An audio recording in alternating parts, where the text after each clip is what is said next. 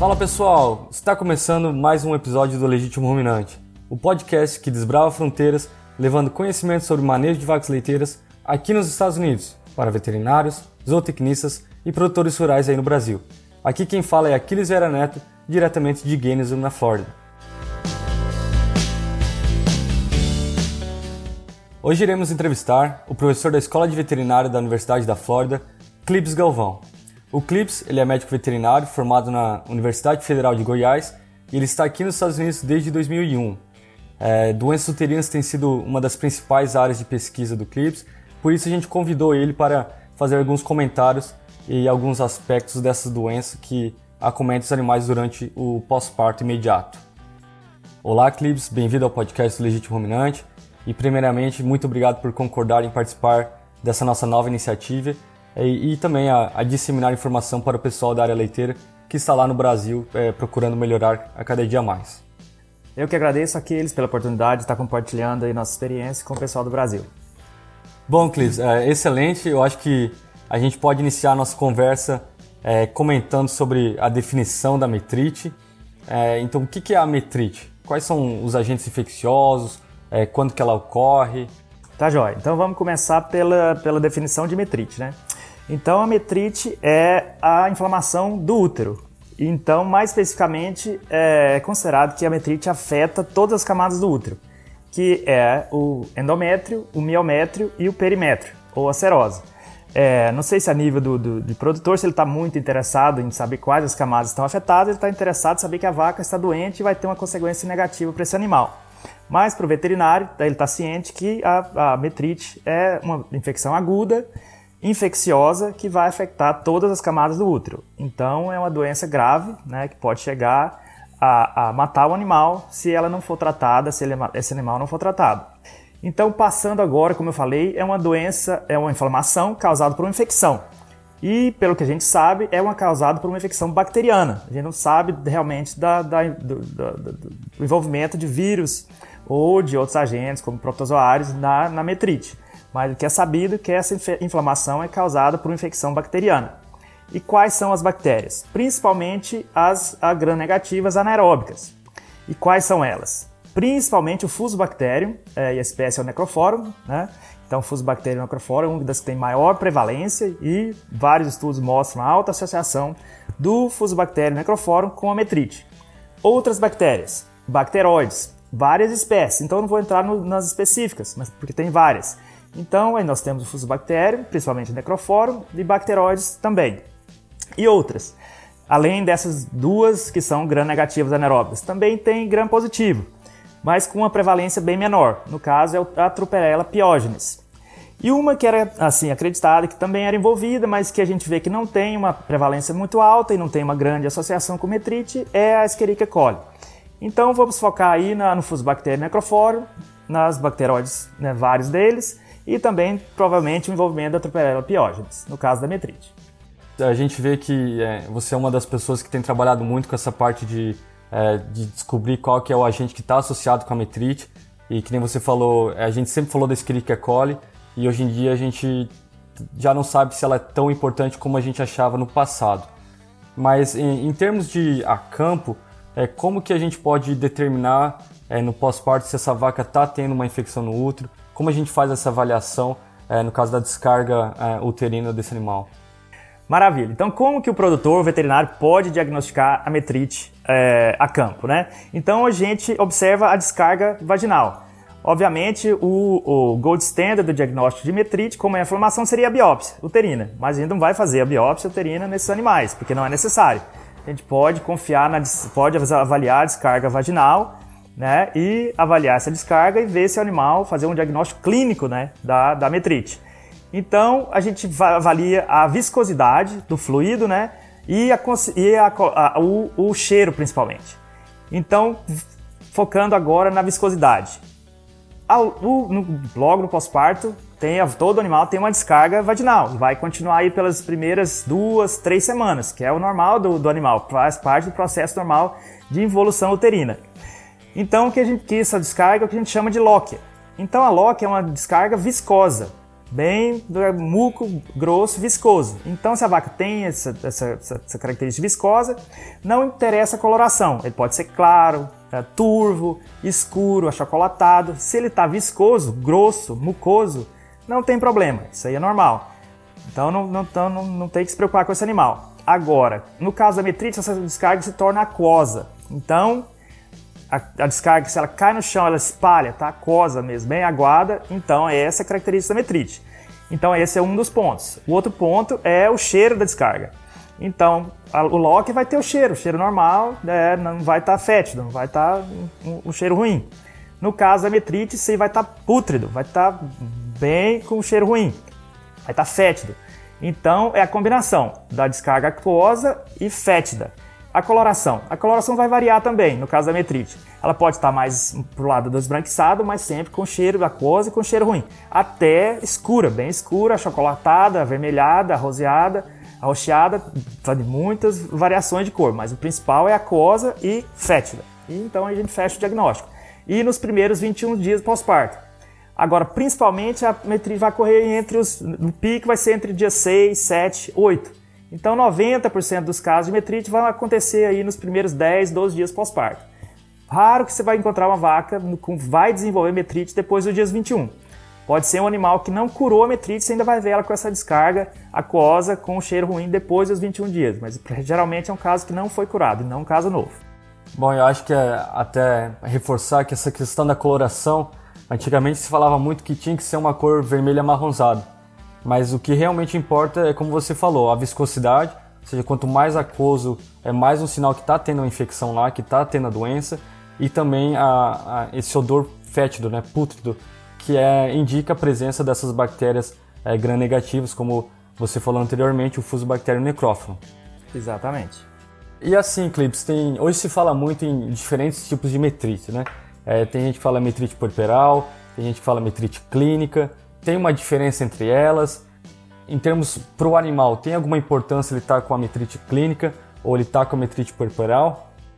Sim, só voltando na como foi criada essas definições e como criaram essa divisão, essa, essa, essa separação entre metrite puerperal e metrite clínica. Eu particularmente não gosto dessa definição, mas vamos explicar o que que, que, que significa. A puerperal é a metrite clássica com febre.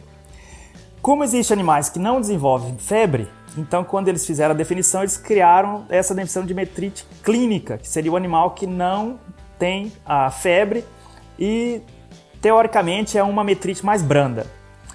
Na verdade, a gente não vê isso na, a campo. Por quê? Porque o animal tem um animal em choque, ele já não vai ter febre.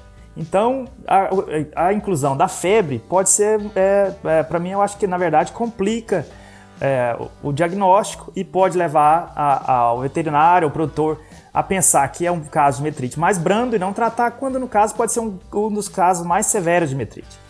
Então a gente não leva em consideração a febre. Então a gente só diagnostica o animal com metrite. Eu não faço, é, não distingo se ela tem uma metrite clínica ou se é metrite purpural. Ela tem uma metrite e você tem que avaliar o aspecto clínico do animal né? Ela está desidratada, ela não está comendo, perdeu muito produção de leite.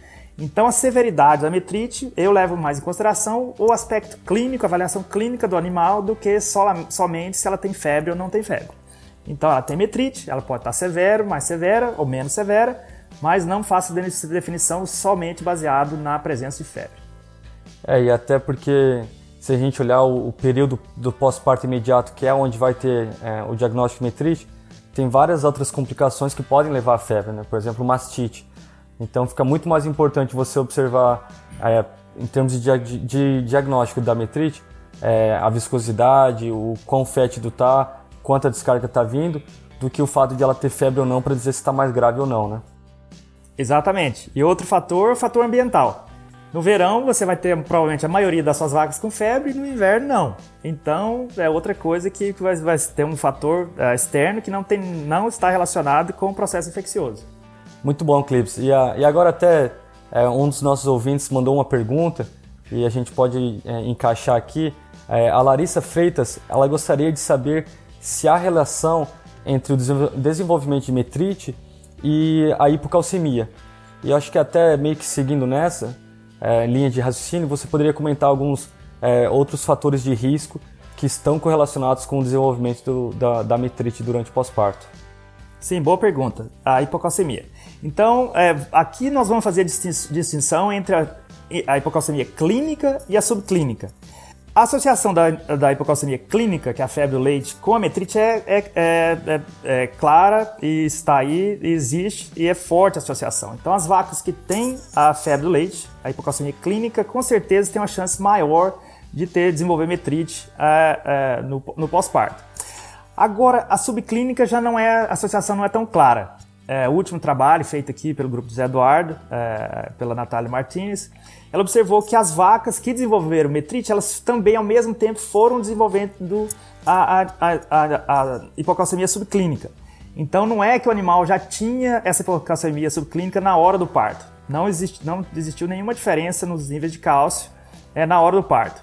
Mas à medida que, o, que, o, que, o, que os dias foram passando, aí principalmente ali no dia 3, após parto, quando o animal provavelmente já estava desenvolvendo processo é, inflamatório, né, infeccioso, desenvolvendo metrite, os níveis de cálcio estavam mais baixos. Aí vem a pergunta: o que, que vem primeiro, se é o ovo ou é a galinha? então, isso a gente não conseguiu discernir ainda. É, mas é, quando o animal é diagnosticado, os níveis de, de, de, de cometrite, os níveis de cálcio na vaca com metrite são mais baixos. Aí vem a próxima pergunta: tudo bem, e daí? Tem como tratar a vaca com cálcio para prevenir essa queda? A Natália tentou isso também e não foi bem sucedido. E até teve animais, no caso das primíparas, que teve um efeito negativo. Né? Não, não foi beneficiar o animal, não preveniu metrite e até aumentou a incidência de metrite. Então é uma pergunta boa, complexa. Então a, a, a, a hipocalcemia é, clínica, a febre do leite, com certeza associada e deve ser tratada. A subclínica a gente não sabe e tá, é, é, pelo que a gente tem visto, é difícil de prevenir. Então é um precisa ser mais estudado para a gente ter, ter uma noção melhor o que, que a gente pode fazer para esses animais para evitar essa queda no cálcio e evitar a metrite. Bom, então pessoal, é só para esclarecer um pouco esse trabalho da Natália. A suplementação que ela fez foi com cálcio oral, ela deu um, um oral. É, era uma aplicação é, de vários, protocolo de vários dias, três dias os animais recebendo cálcio e mesmo assim não conseguiu é, ajudar a prevenir a, a metrite é, nos animais que eram de alto risco.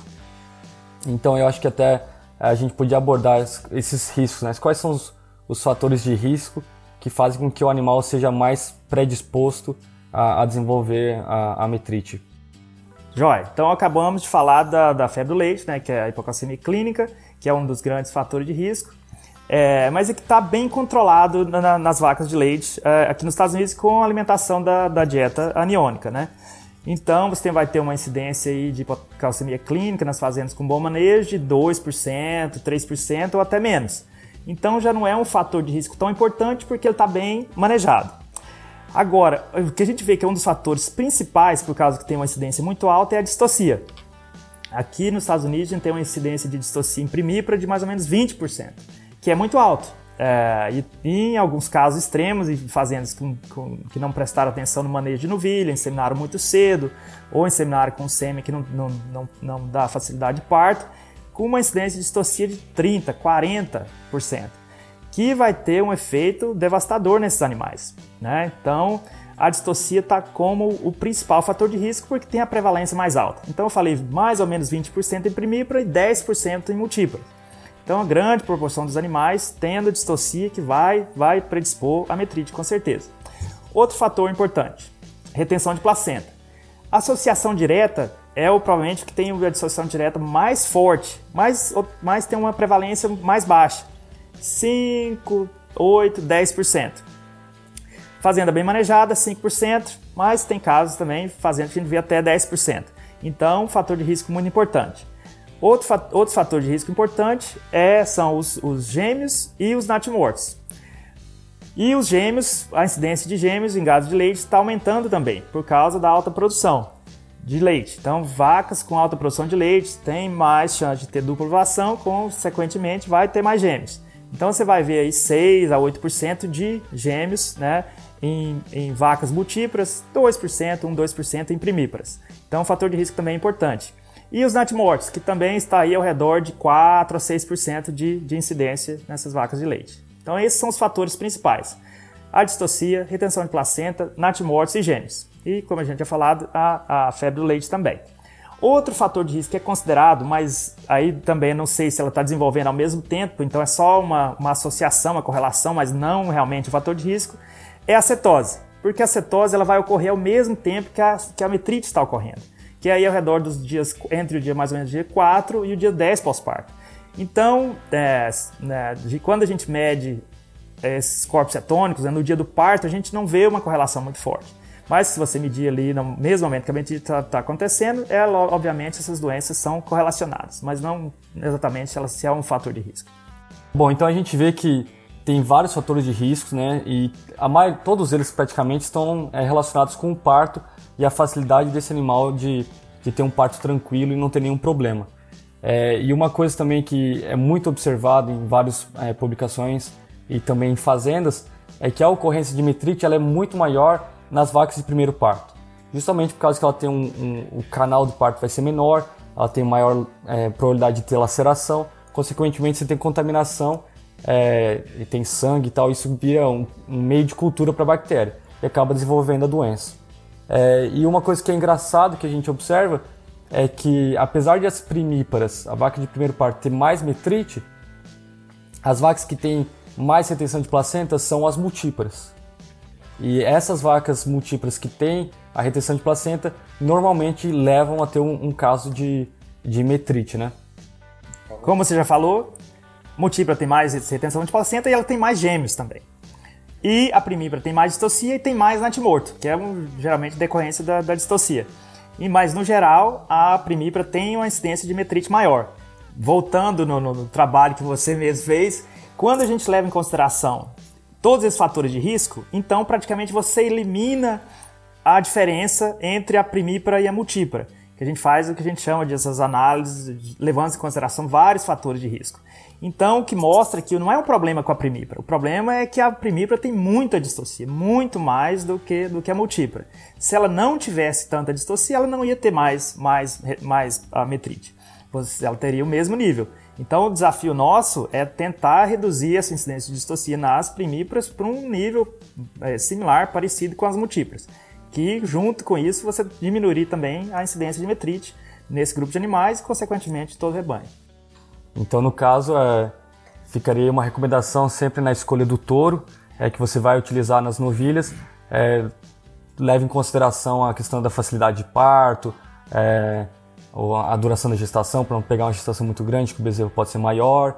E também é um grupo de animal, né, no caso a novilha, que merece é, um cuidado durante o pré-parto imediato, porque você não quer que é, essas que tenha algum problema no pré-parto imediato levando a complicações na hora do parto.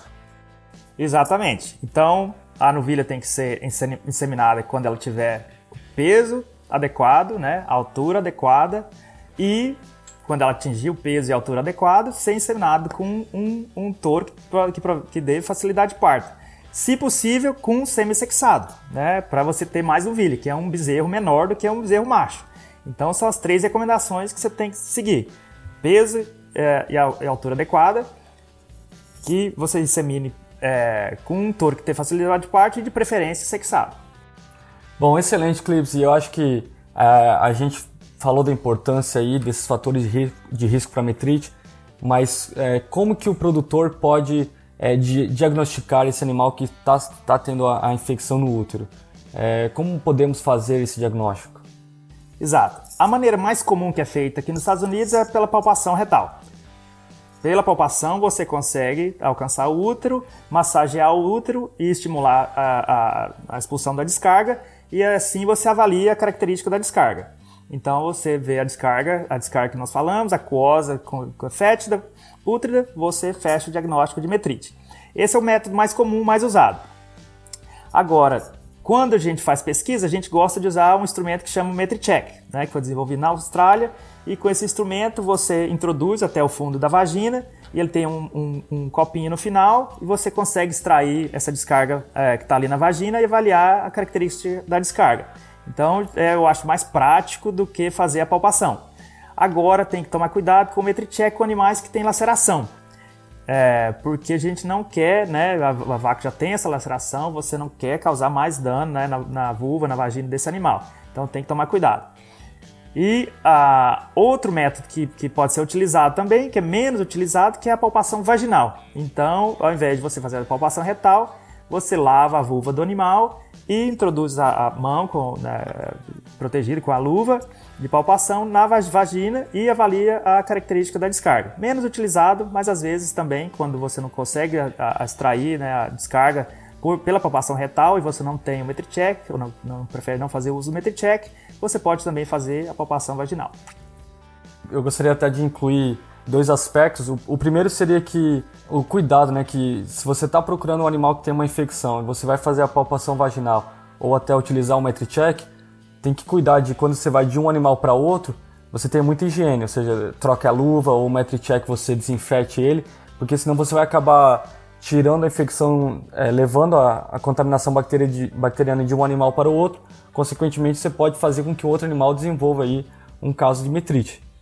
E, e também é, fica também a dica de observar os animais, né?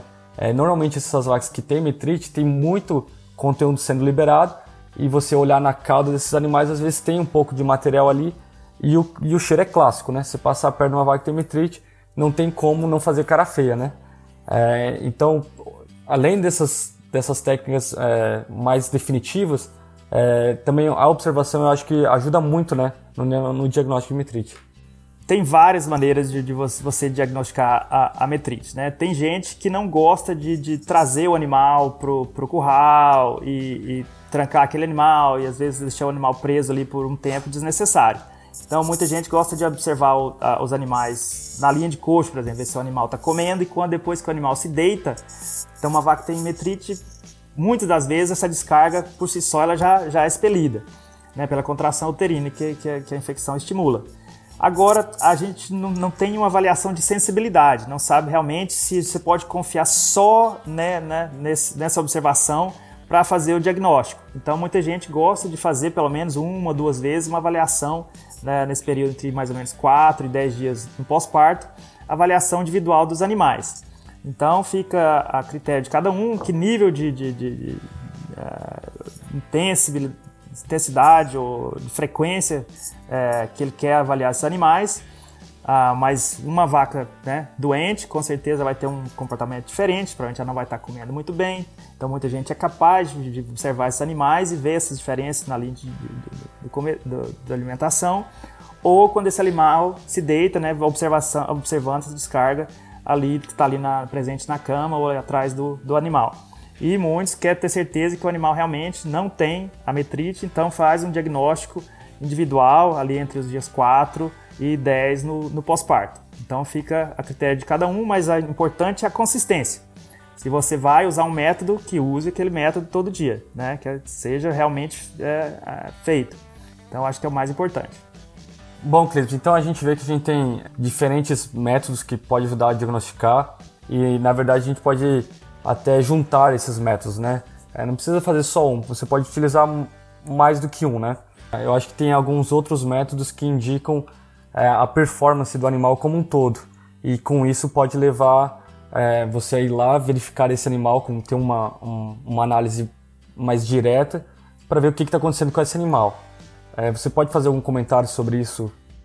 Sim. É, hoje em dia, é, com, com, com a tecnologia, né, tá, a gente tem mais informação é, de monitoramento desses animais que você pode também avaliar e não te dá um, um, um diagnóstico, mas te fala, ou oh, tem alguma coisa acontecendo com esse animal.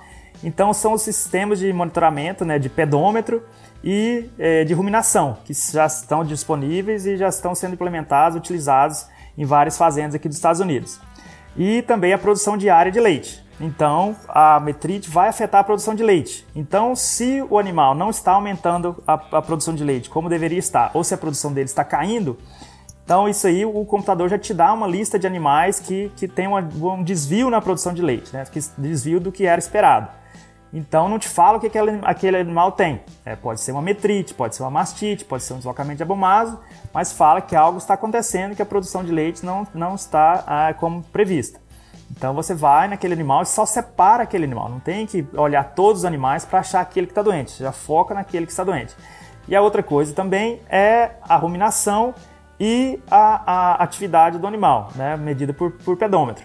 O animal que está doente vai andar menos e ele vai ruminar menos. Então, da mesma maneira, o, a, a, o programa né, de software te dá uma lista de animais. Opa, esse animal não está ruminando, não está caminhando como é esperado. Então, te dá uma lista de animais também para você ir fazer o diagnóstico.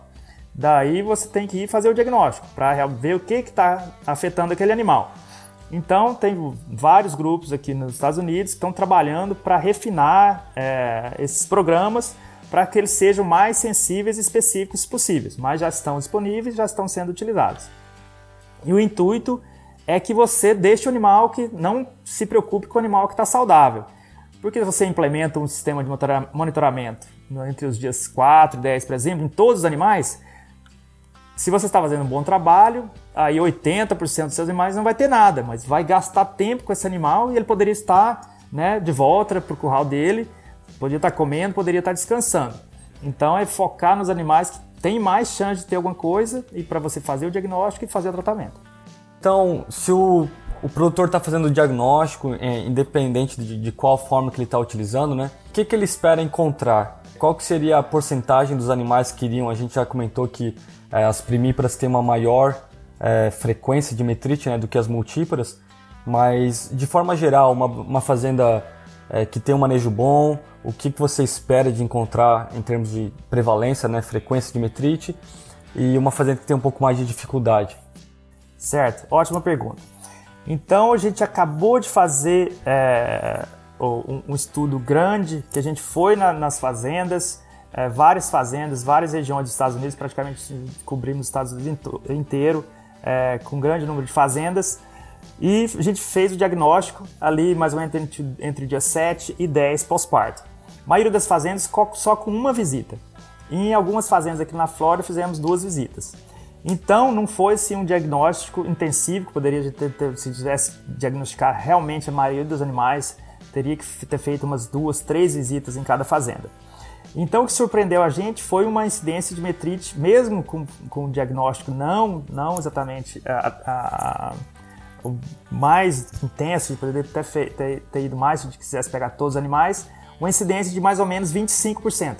Então, um quarto dos animais teve metrite, com uma variação grande, entre 10% e 35%. Então, você vê que tem fazendas que têm um manejo bom, que estão tendo, estão é, controlando bem, mas ainda com uma incidência de 10% de metrite. E você vê fazenda com 35% de incidência de metrite. Então, é, se você está aí entre mais ou menos 10%, está muito bem, 35% é preocupante. Mas a média aí é entre 20% e 25%. Então, tá, realmente é um problema grave, grande, é, com uma prevalência muito alta e que a gente tem que tentar né, prevenir e buscar formas de tratamento. Tem que tomar muito cuidado nessa questão do diagnóstico de metrite, porque metrite é uma doença que quem procura acha. Ou seja, o produtor tem que tomar cuidado de, ah, eu estou tendo 5%, eu não tenho problema com metrite. Mas será que você está indo procurar esses animais para fazer o diagnóstico? Ou seja, não é só questão do número. É, não existe uma fazenda melhor ou outra. Você tem que pensar que aquilo, aquele animal que não está sendo identificado, ele está te levando a perdas econômicas. E você precisa identificar eles para fazer o tratamento e também monitorar esse animal.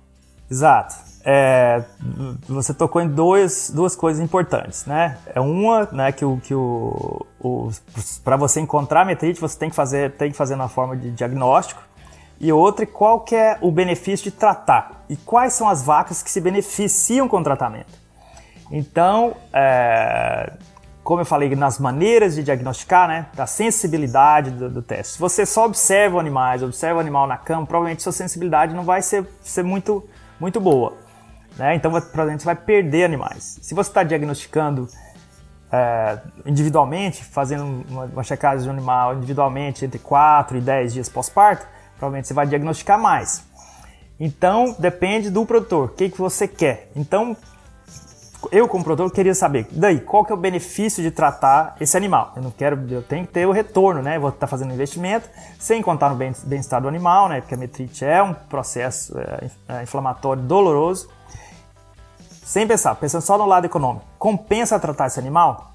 Então a gente acabou de terminar um estudo que a gente tratou 275 animais em cada grupo, um com antibiótico, deixamos um grupo sem tratar, não foi tratado na hora do, diagnóstico, só foi tratado se, se, esse animal não melhorou por conta própria.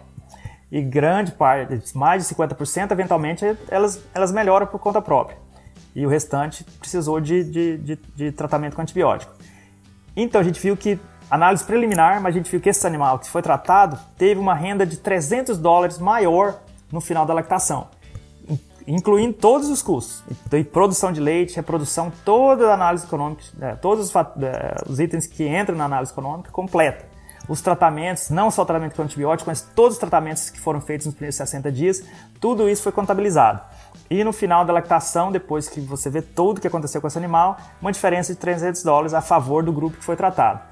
Então, compensa, aparentemente, compensa é, tratar esse animal. Agora, a gente não olhou detalhadamente para ver se tem algum grupo de animais dentro desse todo esse grupo que foi tratado que não precisaria ser tratado. Então, a gente pode, é outro trabalho que a gente quer fazer para ver se consegue refinar, se a gente consegue identificar grupos de animais que realmente não precisam de tratados, que não vai ter um detrimento econômico. Mas até agora a gente não sabe. A gente sabe se você diagnosticar a metrite, independente se ela tem febre, não tem febre, só, só baseado na descarga aquosa, fétida e tratar aquele animal, no final da lactação você tem 300 dólares a mais, que é uma quantia significativa. Ou seja, então a gente vê que realmente traz uma perda econômica e vale a pena fazer o tratamento desses animais que apresentam a, a infecção, né? E até um dos nossos ouvintes, é, o Bruno Nunes, ele gostaria de saber qual que é o tratamento mais indicado. A gente sabe que aqui nos Estados Unidos é um pouco mais limitado as nossas opções, porque é aprovado né, é, por bula, a gente tem apenas uma opção, que é o Septufur, mas no Brasil tem outras opções. É, qual que seria o tratamento que, que você recomendaria? Como que a gente pode ajudar esse animal que tem a mitrite? Então aqui nos Estados Unidos é, só tem dois antibióticos que são aprovados, que um é o Ceftiofur, tem duas formula formulações, mas é, é, é, o mesmo antibiótico, é o Ceftiofur, e também tem a oxitetraciclina, também é aprovado. A, a, a preferência dos produtores é o Ceftiofur, porque ele não tem descarte de leite tem, é, dependendo da população, tem, tem, tem períodos diferentes de carência para carne, né? Vai de 3, 3 dias para um e 13 dias para outro. Então você tem que fazer a sua seleção aí. É, mas o que tem, requer 13 dias, você precisa fazer só duas aplicações. E o que requer 3 dias, você precisa fazer 5 aplicações diárias. Então cada produtor prefere usar um, mas a eficácia deles é igual. Agora, não, não tem muita gente que usa oxitetraciclina porque o período de carência é muito grande, principalmente para carne, 28 dias. Para o leite não é, não é, não é tão longo, são, são 4 dias, mas 28 dias é muito, muito tempo para você ter que segurar esse animal se você quiser vendê-lo, né? Então, o Ceftiofur é, é o antibiótico preferido no, no, como tratamento. Agora, existem outros né, que não são aprovados por bula, mas são aprovados para uso em, em, em, gado de leite. E às vezes também são usados e têm eficácia. O último que foi testado foi a ampicilina, né? E funcionou igual a, ao ceftiofur. Então, uh, pode ser usado. Ele, ele tem período de carência, né? Tanto para carne como leite, mas não é um período de carência longo, 48 horas para leite e 6 dias para carne e ele é um antibiótico mais barato. E até quando fizeram a análise econômica, ah, teve até uma certa vantagem para o uso da ampicilina. Apesar que não foi uma, uma vantagem muito grande, mas, mas, mas, mas ela, ela a, a, foi, foi, foi presente. Então ela te dá opções. É, temos ceftiofur, ampicilina.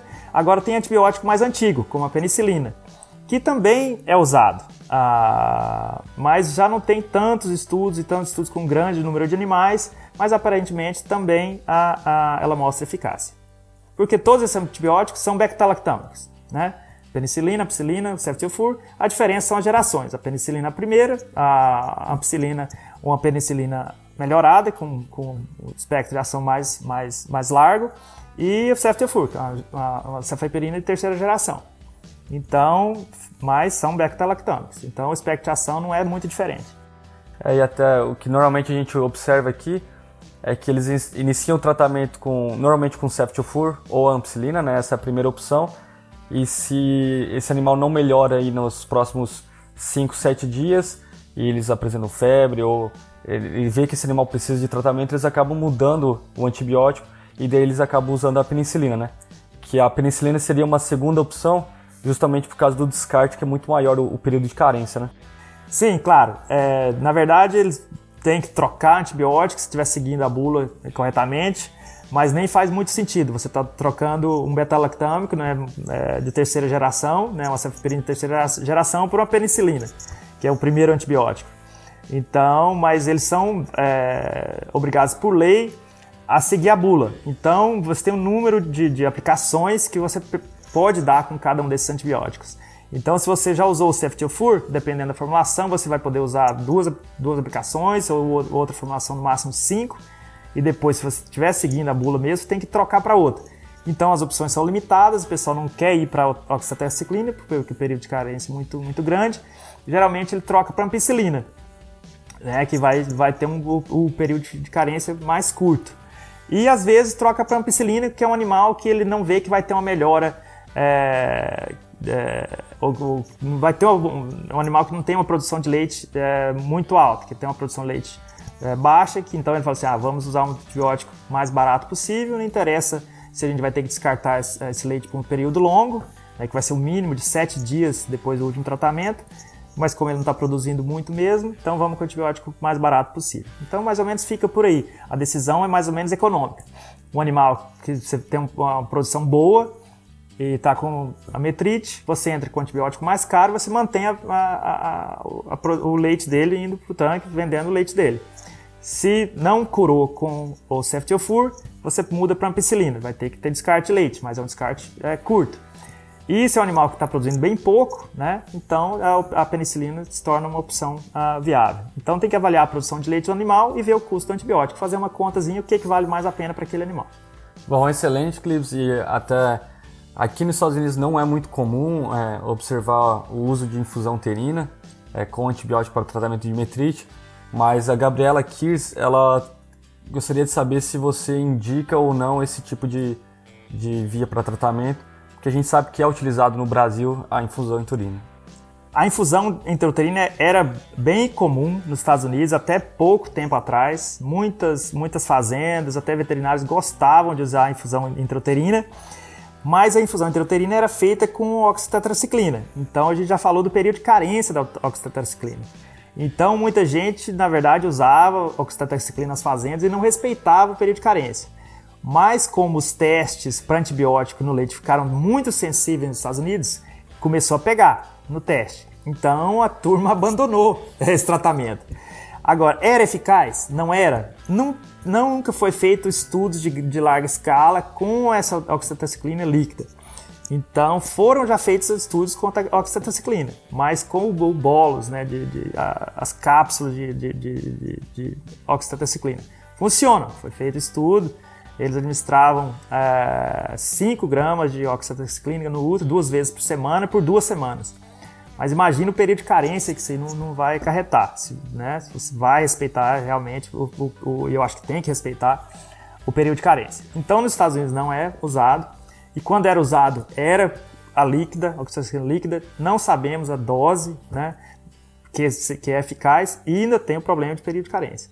Então, é, a gente nem entra muito em discussão se deve ser usado a infusão, porque para nós é, é, completamente inviável uh, usar né, a oxitociclina. Então a gente foca nos, nos antibióticos sistêmicos, que funcionam, têm eficácia e é econômico usar, então a gente está focado muito mais nos, nos, tratamentos sistêmicos do que a, a intrauterina. Agora, para desenvolvimento de outros antibióticos, outras alternativas, tem, a gente tem testado, mas até agora não encontramos uma alternativa que seja tão eficaz ah, como o tratamento sistêmico. Então, nós vamos ficando aí com o tratamento sistêmico mesmo. Bom, excelente, Clips. Eu acho que a gente cobriu uma boa parte das opções de tratamentos e, e as limitações que a gente tem, que, que nem como você falou bastante, né? É, a gente tem praticamente uma classe só de antibiótico para tratamento de doença uterina é, e você acaba não tendo para onde correr, né?